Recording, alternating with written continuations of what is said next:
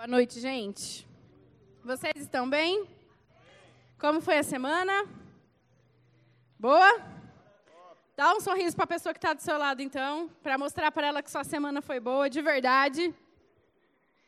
A minha semana foi maravilhosa, muito produtiva. E os GCs estão com tudo, né, gente? Quem aí está participando dos GCs? Quem ainda não está participando, eu desafio você aí em um GC. Escolhe um aí, gruda em alguém do seu lado, pergunta onde que ele vai e cola nele. Vai junto, porque o GC tem sido uma bênção. A gente tem crescido junto, tem visto, visto pessoas crescerem também. E glória a Deus por isso, amém? Eu creio que existe algo de Deus para nós nessa noite. Coisas que nós vamos aprender juntos e que vai trazer luz através da palavra e vai fazer muitas vezes a gente mudar o nosso comportamento, a nossa mentalidade, a nossa visão. E tudo que traz mudança às vezes incomoda um pouquinho, mas eu tenho certeza que algumas mudanças te levam para um lugar maior, um lugar mais alto, né? Um lugar onde Deus deseja. E de mim eu nada tenho para te dar nessa noite. Mas se você confiar que a palavra de Deus ela é viva e eficaz e ela funciona, eu sei que você vai receber muito nessa noite. Amém? Desde quinta-feira eu estou meditando é, na palavra. É, gente, obrigada, viu? Desculpa. obrigada. Eu estou meditando na palavra desde quinta e tem uma palavra que não sai da minha cabeça. E é uma palavra que ela define muitas coisas na nossa vida. O William, na semana passada, falou um pouco com vocês a respeito de relacionamento com Deus, sobre como o relacionamento com Deus ele é importante para nós enquanto cristãos, sobre o relacionamento de Deus ser o primeiro chamado de Deus para nossas vidas, e foi sensacional. E quando a gente tem um relacionamento com Deus, esse relacionamento íntimo, e a gente passa tempo com Deus, e a gente lê a palavra, e a gente medita, e a gente participa, e a gente faz, coisas são acrescentadas na nossa vida. Porque o relacionamento com Deus não é para deixar Deus feliz, Deus contente. Quando a gente se relaciona com Deus, é para a gente mesmo, é para o nosso bem mesmo. Né? Então, algumas coisas são acrescentadas em nós quando nós temos o um relacionamento com Deus. E uma delas é o que a gente vai tratar essa noite, que é a sabedoria. Eita! Quem aí que se considera uma pessoa sábia? Não precisa responder, pergunta retórica. Então, nós vamos aprender um pouquinho mais sobre sabedoria. E eu queria começar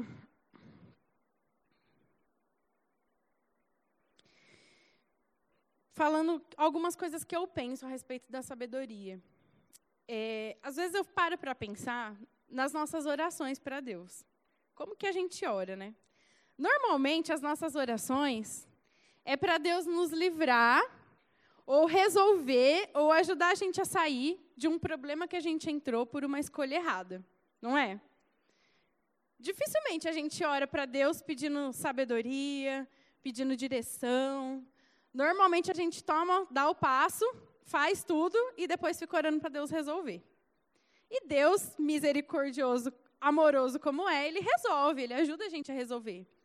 Que tal a gente começar a usar a sabedoria antes da gente tomar a decisão. Antes da gente falar, antes da gente agir, antes da gente fazer uma escolha. E é nesse ponto que a gente vai crescer nessa noite, amém? A gente vai aprender que a sabedoria ela tem que ser usada é, para boas escolhas, para coisas certas, para coisas de acordo com a palavra de Deus. E a sabedoria ela não vem da gente, né? Não é uma sabedoria humana é a sabedoria que vem de Deus. E a gente vai ver isso aplicado em algumas coisas na nossa vida. E a gente fala muito de fé, de unção, de poder na igreja, a gente pouco ouve falar de sabedoria. E a sabedoria ela não é algo menos importante do que a fé, ou menos importante do que a unção, ou menos importante do que o poder, do cair, do babar, do orar. A sabedoria ela é tão importante quanto. E a gente precisa de sabedoria para amar uns aos outros, a gente precisa de sabedoria para ser rápido em perdoar e ser perdoado. A gente precisa de sabedoria para ter empatia pelas pessoas, a se colocar no lugar do outro, saber o que ele sente, o que ele vê, o que ele pensa. Nós precisamos de sabedoria para falar menos e ouvir mais. Nós precisamos de sabedoria para lidar com as nossas finanças. Você sabia que a sua vida financeira depende muito da sua sabedoria? E eu falo sua sabedoria, mas não é a sua sabedoria, é a sabedoria que Deus dá para você administrar suas coisas. Nós temos que ter sabedoria e muita sabedoria para lidar com o nosso chefe, para lidar com os nossos líderes, para lidar com os nossos liderados. A gente também, viu? Tem que ter muita sabedoria. Nós temos que ter sabedoria para ouvir um não dos nossos pais, para ouvir não, talvez, de uma situação que você queria que acontecesse, mas não é aquilo que é para acontecer. Nós temos que ter sabedoria nos nossos relacionamentos. Para você se relacionar com outra pessoa, você precisa ter sabedoria. Senão é pau todo dia. Né? Ó, até rimou. Nós temos que ter sabedoria nas nossas associações. Com quem a gente se associa, onde a gente vai, com quem que a gente troca mensagem no WhatsApp, é, a gente usa sabedoria para tudo na nossa vida, né? A sabedoria, ela produz alguns frutos na nossa vida. E a gente vai ver mais para o final da ministração quais são esses frutos. E eles trazem benefícios, amém? Quando nós exercemos a sabedoria, a nossa vida ela fica melhor, né, Gomes? Não fica melhor? Nosso casamento fica melhor, a convivência no nosso ambiente familiar fica melhor, a nossa faculdade fica melhor. Tudo fica mais leve. Por quê? Porque você é sábio, porque você escolhe certo, porque você fala certo. E você não precisa lidar com situações que você fala, puxa vida, falei o que não devia, e agora? Isso frustra, isso deixa a gente triste, pesado. Então a sabedoria, ela é importante na nossa vida e ela faz a nossa vida melhor. Amém? E eu queria começar falando de sabedoria, falando a respeito de Jesus. E eu queria que você abrisse comigo a sua Bíblia, lá em Lucas, capítulo 2, versículo 39.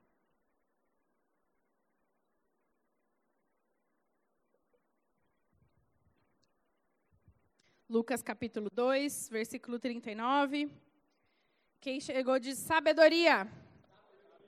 Ixi, pouca gente. Lucas 2:39.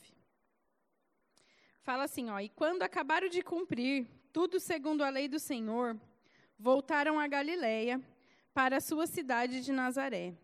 E o menino crescia e se fortalecia em espírito, enchendo-se de sabedoria, e a graça de Deus estava sobre ele. Jesus encheu-se de sabedoria Fala comigo, fala para a pessoa que está do seu lado. Enchendo-se de sabedoria. Mais forte agora. E a graça de Deus estava sobre ele. Ou seja, ele se encheu de uma sabedoria. Uma sabedoria que não era dele. Amém? Você vê aqui Jesus, ele se encheu de sabedoria. Se Jesus, que é Jesus, se encheu de sabedoria, imagina a gente. A gente vai ter que transbordar de sabedoria, né? para viver aqui nessa terra.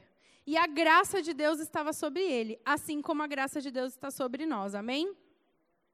Essa sabedoria da qual Jesus estava se enchendo não era uma sabedoria humana, não vinha dele. Era uma sabedoria que vinha do alto. A sabedoria humana, ela é limitada. Né? Você pode estudar muito tempo, adquirir conhecimentos em várias coisas.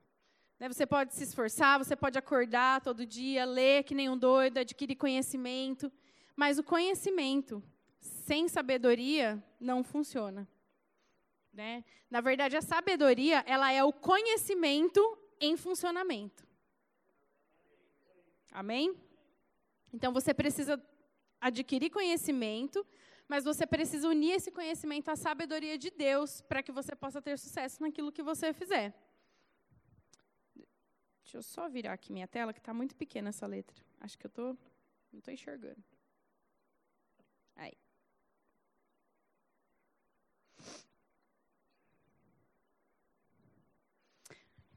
A sabedoria humana, então, é limitada. A sabedoria humana, ela não consegue colocar o conhecimento para funcionar. E a sabedoria humana, ela não te leva a lugares muito longe. Né? Você pode chegar até um certo ponto, mas dali você não passa. Mas existe a sabedoria que vem de Deus.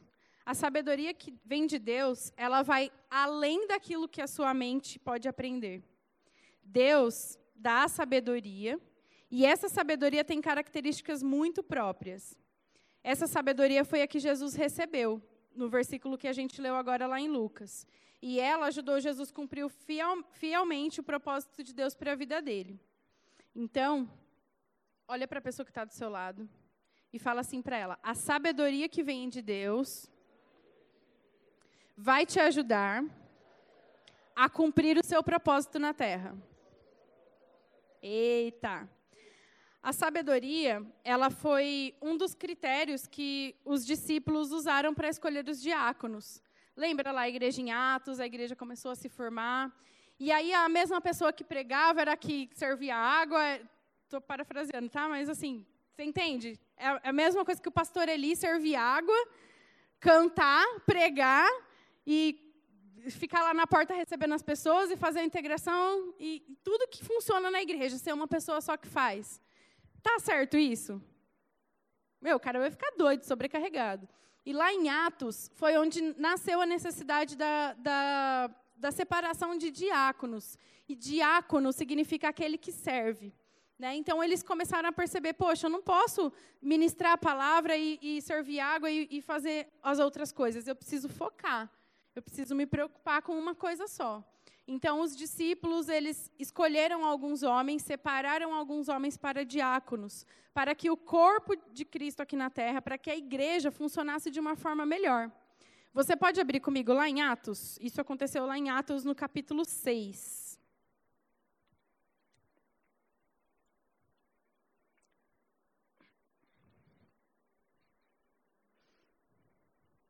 Atos capítulo 6, versículo 3.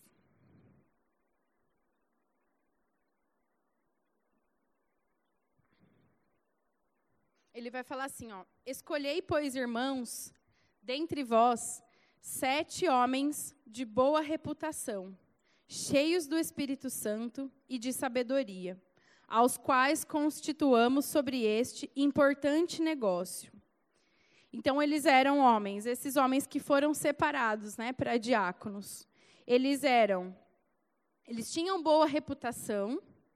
Olha como é importante a nossa reputação, hein? Cheios do Espírito Santo. E o outro critério, e não menos importante, é cheios de sabedoria. Por quê? Porque são homens que precisavam estar à frente e organizar coisas. Então, eles precisavam ser pessoas que eram referência no meio deles, eles precisavam ser pessoas cheias do Espírito Santo para ele, eles serem guiados naquilo que eles iam fazer. E eles precisavam ser pessoas sábias. Porque às vezes as direções vêm e a gente fica naquela. É de Deus, não é? É o Espírito Santo ou não é? E é aí que a sabedoria entra em ação. É aí que a gente usa a sabedoria para discernir né, as direções de Deus, aquilo que precisa ser feito, como você deve agir, como você deve falar, como você deve se comportar. E aí, a sabedoria ela foi um fator determinante na escolha dessas pessoas. Né? Você consegue perceber, em algum momento na sua vida, que você agiu ou falou sem sabedoria? Você consegue pensar? Pensa aí. Vou dar um minutinho para você. Algum momento você falou assim, poxa, agi sem sabedoria. Não devia ter falado isso. Quando você viu, já foi, né? Ou, hum, não devia ter feito isso. Olha, essa escolha aqui podia ser diferente. Todos nós temos situações em que, às vezes, a gente fala no impulso, fala sem pensar, não usa a sabedoria que vem de Deus, a sabedoria que a gente tem, e a gente causa danos para a nossa vida. A gente entra em situações que a gente não precisa entrar. Não é? É, só, é assim só comigo? Não. Ah, que bom. Obrigada.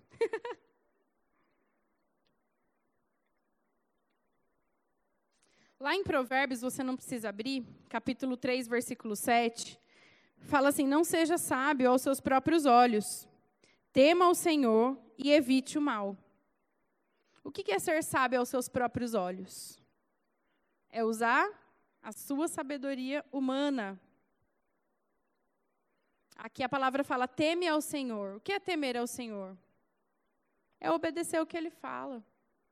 É acreditar que o que a palavra diz a seu respeito é a pura verdade.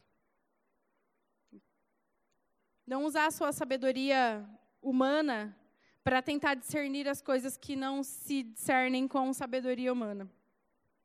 Em Provérbios, nesse mesmo capítulo, fala também: como é feliz o homem que acha a sabedoria, o homem que obtém entendimento. Como é feliz o homem que acha sabedoria. Qual sabedoria? A sabedoria que vem de Deus. Mas, Carol, você está falando tanto sobre sabedoria humana, sabedoria que vem de Deus, e, e cadê isso escrito na Bíblia? Nós vamos ver já já. Amém? Está comigo?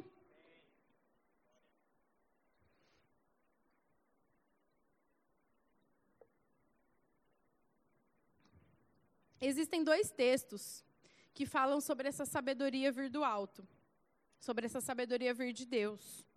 E o primeiro texto é lá em Deuteronômio 34. Você pode abrir comigo?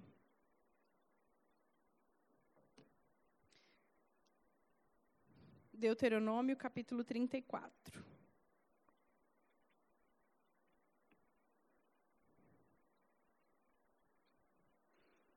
Versículo 1.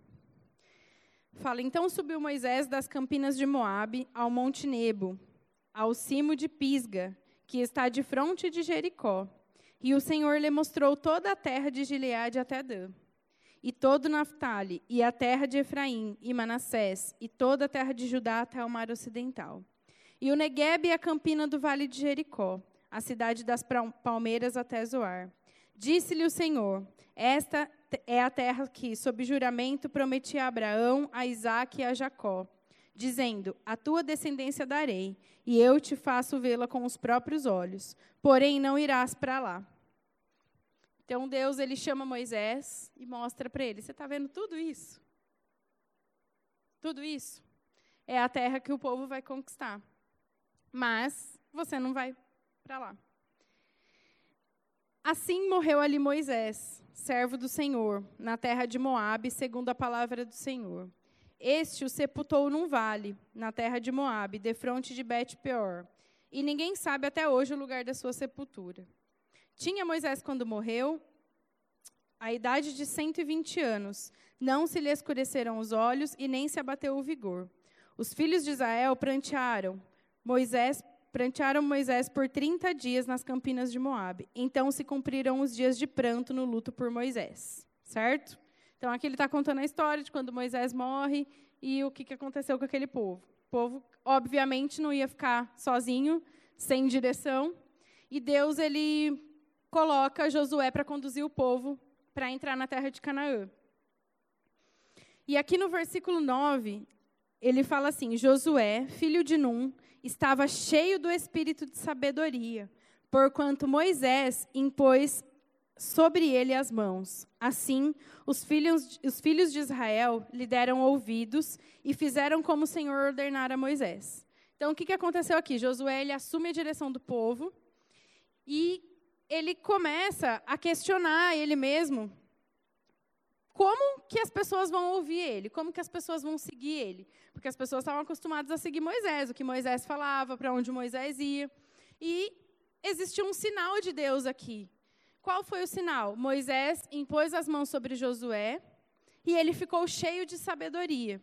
Somente por causa da sabedoria é que o povo deu crédito àquilo que Moisés, que Josué falava com eles. Então ele fala aqui, ó, os filhos de Israel lhe deram ouvidos e fizeram como o Senhor ordenara a Moisés.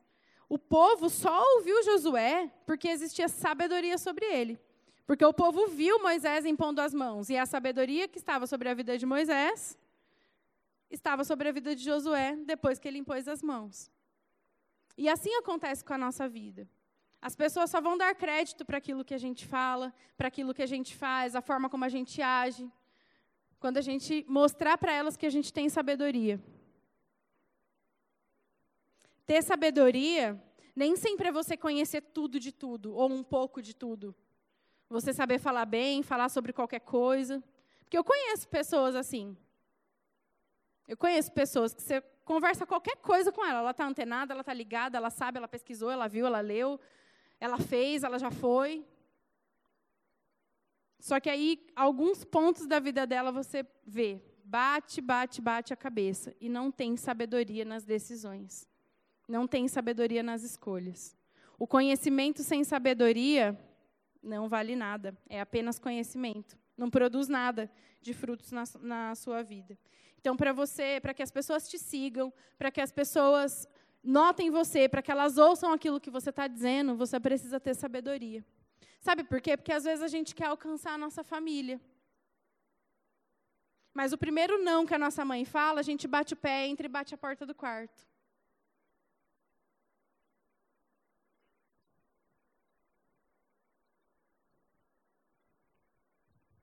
Às vezes a gente quer ganhar aquele amigo da faculdade. Mas na hora que a pressão vem, você é o primeiro a desistir. Isso não é sabedoria. A sabedoria, ela faz a gente se manter firme diante das coisas. Firme, inabalável. A sabedoria, ela faz a gente agir segundo a palavra fala para nós agirmos. Sem ira, sem contenda. Sabedoria é alguém vir te contar uma fofoquinha e você, ó. Isso é sabedoria.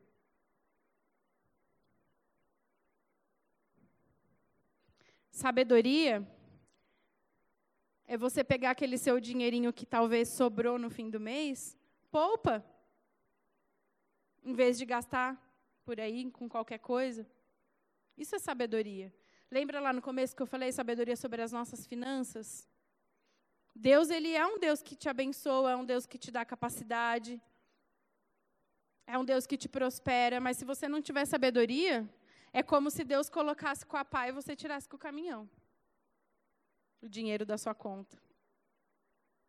Aí não junta nunca, né?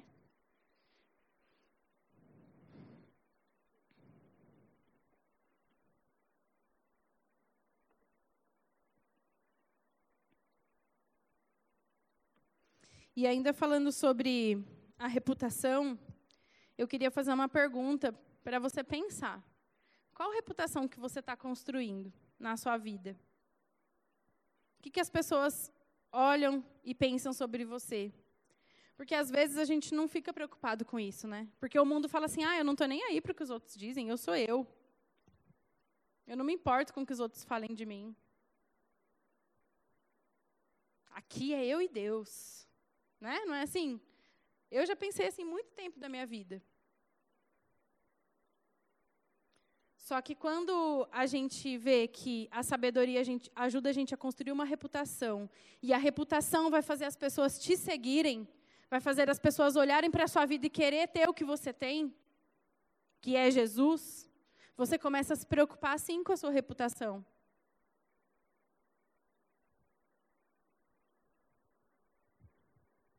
A gente precisa se preocupar. Porque se tem alguma coisa errada, se alguém está falando alguma coisa, a gente precisa parar e pensar, poxa, qual o motivo? Por quê? E mudar rapidamente de direção. Porque senão as pessoas não vão seguir aquilo que você está falando.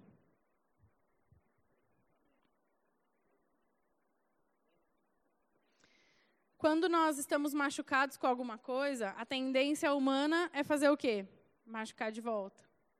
É devolver na mesma moeda. É o que o mundo faz, gente.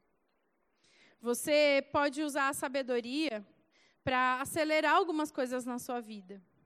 Mas a falta dela pode atrasar coisas na sua vida.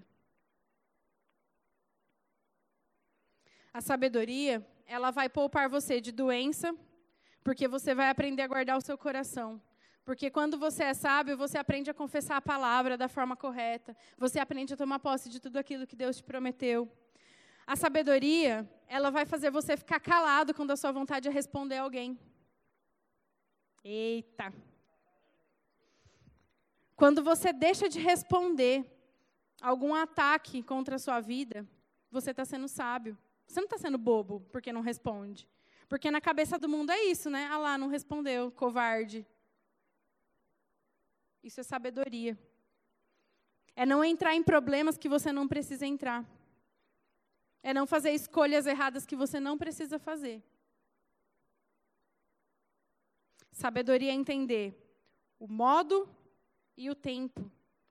Porque às vezes você faz a coisa certa no tempo errado. E aí está errado. E eu nem preciso falar, né? Coisa errada no tempo errado, aí moiou, azedou o molho. Em Efésios 1,17, Paulo escreve assim: Para que o Deus de nosso Senhor Jesus Cristo, Pai da glória, vos dê em seu conhecimento o espírito de sabedoria e de revelação. Aqui ele fala sobre um espírito de sabedoria que Deus dá.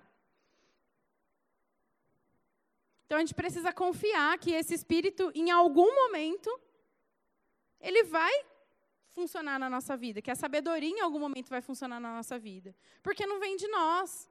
Não, não diz respeito ao que nós podemos ser, fazer, pensar ou agir. Diz respeito àquilo que Deus quer. E aqui ele fala que é, vos deem seu conhecimento espírito de sabedoria. A Bíblia ela não fala se você se esforçar. Ah, se você se esforçar muito, você vai receber espírito de sabedoria. Se você fizer sua parte, se você orar muito, jejuar 40 dias, aí sim você recebe espírito de sabedoria? Não. Sabe, a sabedoria ela vem a partir do momento que nós pedimos sabedoria a Deus. Como a história de Salomão, né? Quando a gente fala de sabedoria, a gente lembra de Salomão. E eu falei para mim mesma, não vou falar sobre Salomão, sabedoria, mas eu vou falar sobre Salomão. Salomão, ele poderia escolher qualquer coisa. Imagina Deus hoje chegando diante de você, Bressan, falando, Bressan, pede qualquer coisa que você quiser. Olha isso. E Deus, ele é tão ilimitado que ele não é o geninho da lâmpada. Que a lâmpada, né? A historinha da, do geninho da lâmpada, você faz um carinho na lâmpada lá, você tem três desejos. Deus, ele te deixa fazer um, sem limites. E ele chegou diante de Salomão e fala: Salomão, pede o que você quiser. E Salomão ele estava muito doido para conduzir o povo, né? Ele ele não sabia o que fazer porque era um povo que era desobediente, era um povo incrédulo, um povo que dava trabalho para Salomão. E ele podia pedir qualquer coisa que ele quisesse, riquezas, vida eterna, eu quero viver eternamente nessa terra. Ele podia pedir para ser eterno. Mas Salomão ele pediu sabedoria. E ele não pediu sabedoria porque ele queria conquistar coisas para ele. Não, ele pediu sabedoria para conduzir o povo de Deus. E aí, o que, que Deus fala para ele? Você, estou parafraseando, tá? Não pensou em você mesmo quando você me pediu sabedoria. Você pensou no povo, em como o povo precisava ser conduzido. Então, eu vou te dar sabedoria, riquezas e mais um monte de coisas. E o que, que a gente aprende aqui? Que quando a gente é sábio, a gente conquista outras coisas como resultado da nossa sabedoria. É uma consequência, na verdade, de sabedoria, né? Conquistar outras coisas. Então eu desejo que nessa noite você seja sábio. Se tem alguma decisão que você precisa tomar, se tem algum caminho que você precisa seguir, alguma coisa que você tem que falar com alguém, peça sabedoria a Deus e Ele vai te dar. Amém? Para você fazer a coisa certa, no tempo certo. Nós não podemos cair no erro de confundir a sabedoria com conhecimento. São coisas diferentes. O conhecimento, você pode estudar, estudar, estudar, estudar, estudar, se matar de ler, de pesquisar e disso daquilo, e você se enche de conhecimento, e aquilo serve para você em algumas áreas da sua vida. Mas talvez não te ajude a tomar as decisões. A sabedoria já é algo que vem de Deus, são direções específicas que você recebe de Deus e você usa sabedoria para discernir aquilo e escolher certo. E aí tem uma frase que eu gosto muito, que eu ouvi há um tempo atrás. Babei aqui. Ela fala assim que conhecimento é saber que tomate é uma fruta. Não é? Quem aqui sabe que tomate é uma fruta? Sabedoria é não colocar o tomate na salada de frutas. Entendeu? Você usa o conhecimento, ativa ele e você sabe fazer a coisa certa. É assim que funciona a sabedoria. Você já imaginou uma salada de frutas com tomate no meio? Graças a Deus pela sabedoria, né, gente?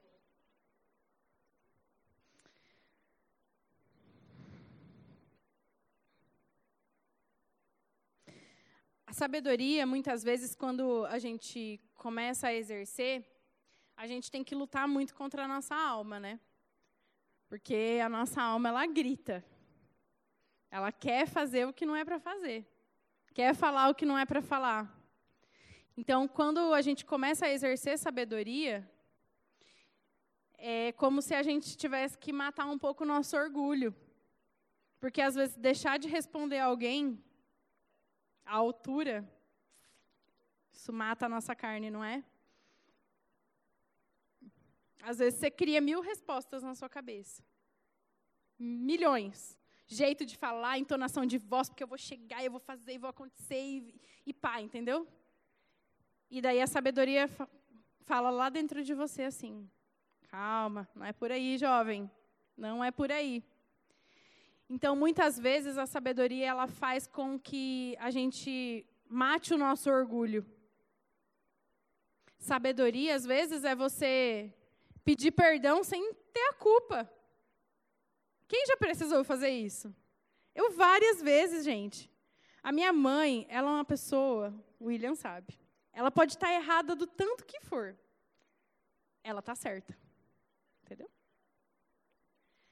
Ela amo de paixão a minha mãe, mas ela nunca pediu perdão. Eu nunca vi a minha mãe chegar em alguém e falar assim: "Me desculpe, eu errei. Da próxima fazer certo". Olha que fácil. Me desculpa, falei aquilo que não devia falar, te magoou, vem cá. Minha mãe não faz isso, gente, nunca.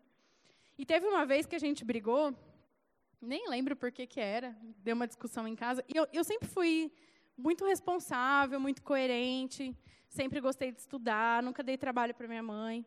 E eu não sei o que aconteceu, um dia a gente brigou, não lembro por que que era, a minha avó entrou no meio, e a gente ficou assim, brigada, né? Eu tinha uns 18 anos, mais ou menos. E eu não via minha mãe, porque eu saía para trabalhar cedo, ela já tinha saído antes de mim. E eu voltava só depois da faculdade. E ela já estava dormindo, porque ela acordava muito cedo no outro dia. E a gente ficou uma semana sem conversar. E, cara, aquilo me deixou ruim demais. Eu já era crente na época, mas eu não sabia como que eu ia fazer para pedir perdão para minha mãe, sendo que era ela que estava errada, nem era eu.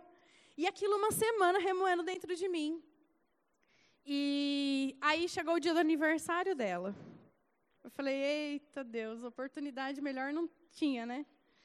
Falei, não vai ter jeito, eu vou ter que falar com a minha mãe. Aí eu fui para a faculdade, lá na faculdade tem uma livraria e tem de tudo. Falei, vou comprar um livro para minha mãe. Comprei um livro falando sobre perdão. comprei, comprei esse livro falando sobre perdão. Aí cheguei em casa, ela já estava deitada, só que eu percebi que ela não estava dormindo. Sabe quando você chega e a pessoa vira assim para fingir que está dormindo? Ela fez isso, parecendo criança. Aí eu cheguei perto dela, falei: "Mãe, feliz aniversário. Tá aqui um presente para você, não sei o quê". Ela começou a chorar de um tanto. Ai, filha, me perdoa também, não sei o quê. Né? E aí eu te amo e foi. A gente voltou a se falar, a vida continuou normal. E eu penso que a minha mãe nunca ia chegar para mim e pedir perdão. Jamais. Porque ela não é essa pessoa, entendeu? E eu falei, já que ela não é essa pessoa, eu vou ser essa pessoa. Porque não dá para ficar muito tempo sem conversar com a minha mãe. Eu preciso dela para um monte de coisa. Vocês acham que foi fácil pedir perdão sem estar errado? Não foi. Não foi fácil. Só que depois que eu fiz isso uma vez, as próximas vezes ficaram bem mais fáceis. Hoje eu não tenho dificuldade nenhuma com isso. Me perdoa, eu errei. Ó, como que você quer da próxima vez? É assim, assado. E isso eu considero como uma atitude de sabedoria. Porque eu podia ter ficado brigada com ela mais tempo. Mas e aí? Qual o benefício disso? Eu tive que colocar meu orgulho no bolso e ir lá pedir perdão para ela. Eu não sei se você tem alguma situação, eu nem sei por que, eu falei isso. Isso aqui nem estava no meu, no meu script. Mas se você tem alguma situação que você precisa pedir perdão para alguma pessoa, mesmo sem estar errado, faça. Pega seu orgulho aí, ó. Pega o orgulho aí, vai. Pega, todo mundo, vai. Põe no bolso. Põe o orgulho no bolso. Seja rápido em pedir perdão. Isso é uma atitude de sabedoria, amém? E para encerrar, a gente vai trabalhar um textinho que na verdade foi o primeiro texto que surgiu no meu coração nessa semana. E está lá em Tiago, capítulo 3. Abre lá comigo. Você está sendo abençoado? Você está aprendendo alguma coisa? Amém? Seja sábio.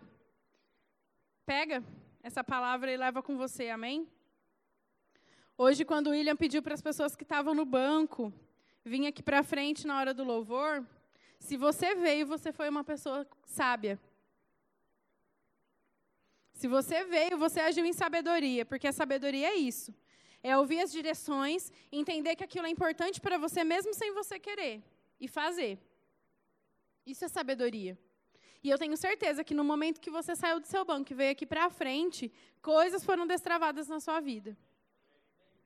Sabe por quê? Porque quando a gente vem para um lugar como esse, o diabo ele fica falando na sua cabeça assim: "Ah, mas você está tão cansado para ir lá na frente.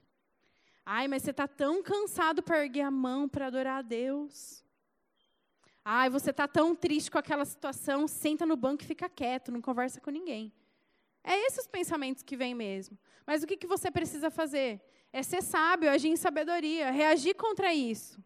E é aí que você precisa mesmo fazer. Falar, é diabo? Ah, estou cansado? Aham, vamos ver então. E aí você reage contra aquele pensamento. Isso é sabedoria. Olha como a gente precisa usar a sabedoria o tempo inteiro na nossa vida. Eu estou tendo que ter sabedoria aqui para falar com vocês. Porque sozinho, quando a gente imagina a gente pregando aqui, a gente pensa em falar um monte de coisa, mas a gente não pode. Entendeu? A gente tem que usar a sabedoria para ficar aqui, ó. Né? Bonitinho comportado. É. Tiago capítulo 3, versículo 13. Fala assim: Quem dentre vós é sábio e entendido?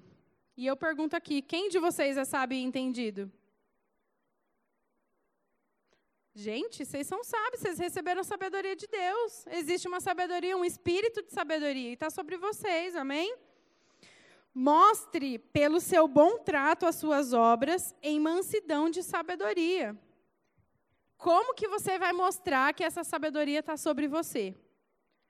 Tendo bom trato nas suas obras e mansidão de sabedoria. Você precisa ter um bom trato, ter um bom procedimento, agir corretamente, segundo a palavra de Deus, amém? E ele fala assim: agora essa parte não é muito boa, não, mas eu vou ler. Mas se tendes amarga inveja e sentimento faccioso, e sentimento faccioso é divisão, é você rejeitar alguém, enfim. E sentimento faccioso em vosso coração, não vos glorieis, nem mintais contra a verdade. Essa não é a sabedoria que vem do alto, mas é terrena, animal e diabólica. Eita! Sabe, reagir assim, quando alguém te ignora, e você fala, hum, vou ignorar também. Isso é sabedoria humana. Porque o mundo fala isso. Fez para você, faz de volta. Quem que tinha mãe que ensinava, se apanhou na escola, bate de volta? Acho que a mãe de todo mundo, né? Sempre falou isso. Sempre, a vida inteira. E isso é diabólico, é mundano. Não vem de Deus, amém? Essa não é uma sabedoria que vem de Deus. E ele continua dizendo assim: porque onde há inveja e espírito faccioso, aí há perturbação e toda obra perversa. Mas a sabedoria que do alto vem é, olha só. Então existe a sabedoria que é terrena, talvez é esse conhecimento humano que a gente usa, aplica e, e vai fazendo as coisas do jeito que a gente acha que deve fazer. E existe a sabedoria do alto. A sabedoria do alto que, ela, que, que do alto vem é, primeiramente, pura, depois pacífica, moderada, tratável, cheia de misericórdia e de bons frutos, sem parcialidade e sem hipocrisia. Ora, o fruto da justiça semeia-se na paz, para os que exercitam a paz. Então, ele fala aqui que a sabedoria, ela é primeiramente pura. O que é uma sabedoria pura? E eu classifiquei aqui algumas frases para traduzir aquilo que Deus falou comigo a respeito desse versículo. Quando a gente fala de sabedoria pura, é você não esperar o mal que vem do outro. Você não esperar mal do outro. Pensar mal a respeito das pessoas, entenderam? Talvez a primeira frase ficou estranha, mas, né, corrigindo. Não espera o mal do outro. Você sabe que você é guardado. Você sabe que você é protegido. Então você não fica esperando maldade dos outros. Ele fala também sobre a sabedoria pacífica. É aquela que tolera, é aquela que tem paciência, é aquela que engole seco. Quem já engoliu muita coisa seco aí? Todo dia, né, quase. A gente engole seco. Respira e vai, né?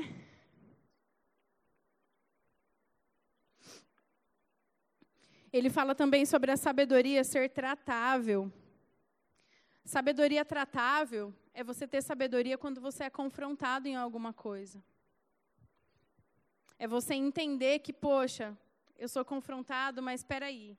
Deixa eu ver se realmente eu preciso ser corrigido nisso. E você ter o coração tratável. E eu não falo só da gente, não, mas se algum líder chegar para você e te corrigir em alguma coisa, antes de você responder qualquer coisa, porque a primeira coisa que a gente acha que não, estou certo, por que está me cobrando? Senão, se não achasse que está certo, você não ia estar tá agindo assim, né? A primeira coisa é falar, opa, peraí, realmente eu estou errado? Ou realmente eu estou certo? Você para, pensa primeiro. Você engole seco, pensa, depois você age. É um bom procedimento, é sabedoria isso. Você ser tratável. E ele fala que a sabedoria cheia de misericórdia. O que é essa sabedoria cheia de misericórdia? Aquela sabedoria que é pronta para perdoar. É uma sabedoria que, independente de quem errou, você prontamente pede perdão e corrige aquilo que está errado. Amém? Ele fala da sabedoria também cheia de bons frutos. A sabedoria cheia de bons frutos é quando você se preocupa em dar bons resultados. Sabe aquela história de ninguém tem nada a ver com a minha vida, ninguém paga minhas contas, não estou nem aí? Não, tenha sabedoria, dê bons frutos. Dê bom testemunho da sua vida lá fora. Amém? Queria pedir o pessoal da música subir. Aqui ele fala também sem parcialidade. O que é parcialidade? sem, sem parcialidade. É você não, não ter pendendo as suas decisões nem para um lado nem para o outro.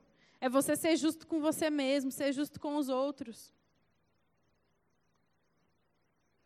Ele fala também sobre a sabedoria sem hipocrisia. O que é sabedoria sem hipocrisia? É você pensar uma coisa e falar outra. Não, é a mesma coisa que uma pessoa chegar, ô William, lembra de mim lá quando você estiver orando, viu? Aí o William vira para a pessoa e fala assim: Não, beleza, ó, tô lembrando de você, tô orando por você todo dia. Tá nada. Como que vai orar por todo mundo? Sabe, é você ser coerente nas suas respostas. É você ser coerente naquilo que você pensa, naquilo que você fala e naquilo que você faz sem hipocrisia. Esse é um tipo de sabedoria. E eu queria que você ficasse em pé. E vou ler um último versículo. E a gente vai para o final.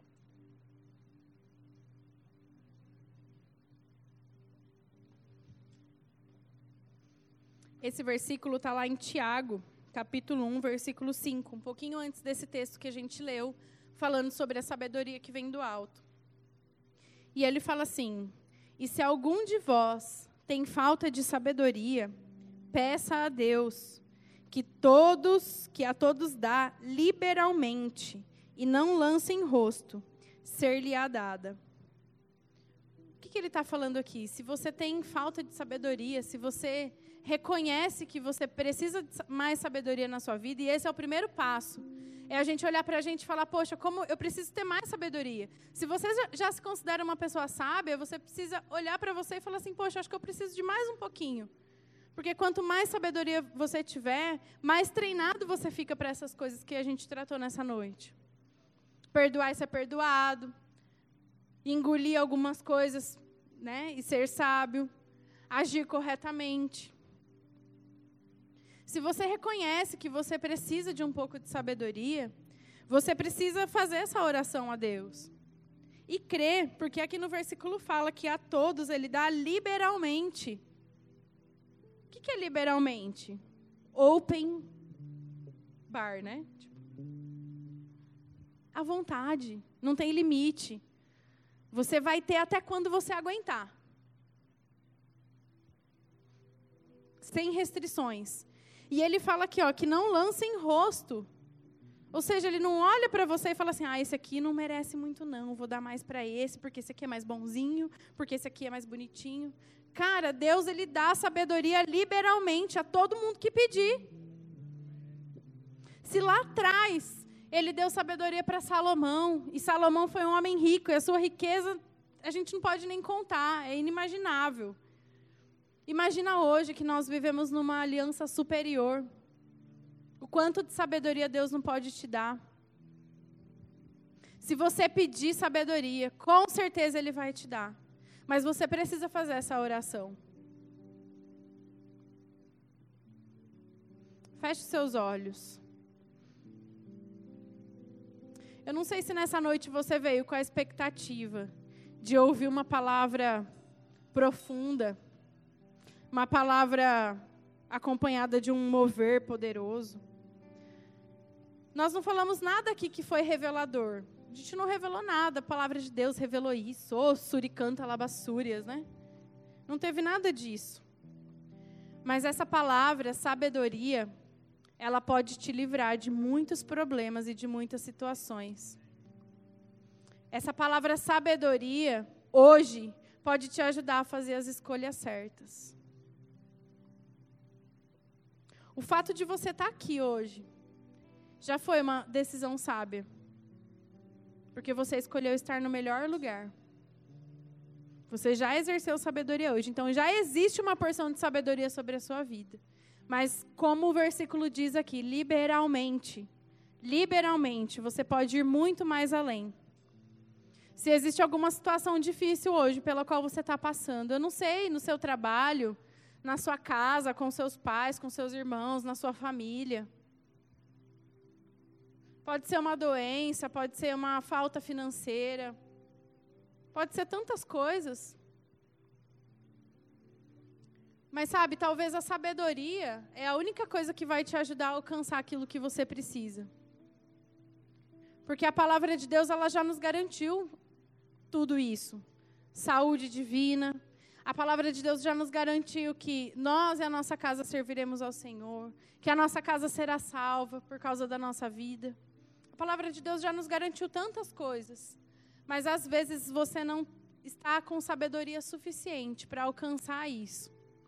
E é esse o desafio que eu tenho nessa noite, sabe? Se você puder fechar os seus olhos agora e fazer uma oração enquanto o louvor vai tocar.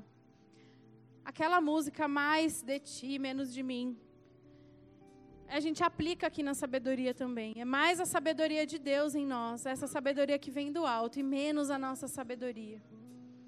É mais das direções de Deus e menos aquilo que a gente acha com a nossa mente. Sabe, com seus olhos fechados, faça essa oração a Deus. Deus me dá mais sabedoria para que eu possa agir, pensar, falar. Me dá sabedoria para eu ser tratado da forma que eu preciso para eu crescer, para eu fazer as escolhas certas, para eu escolher o caminho certo. E você pode cantar essa canção como uma forma de oração. Amém? Deus é bom. Obrigada, Pai.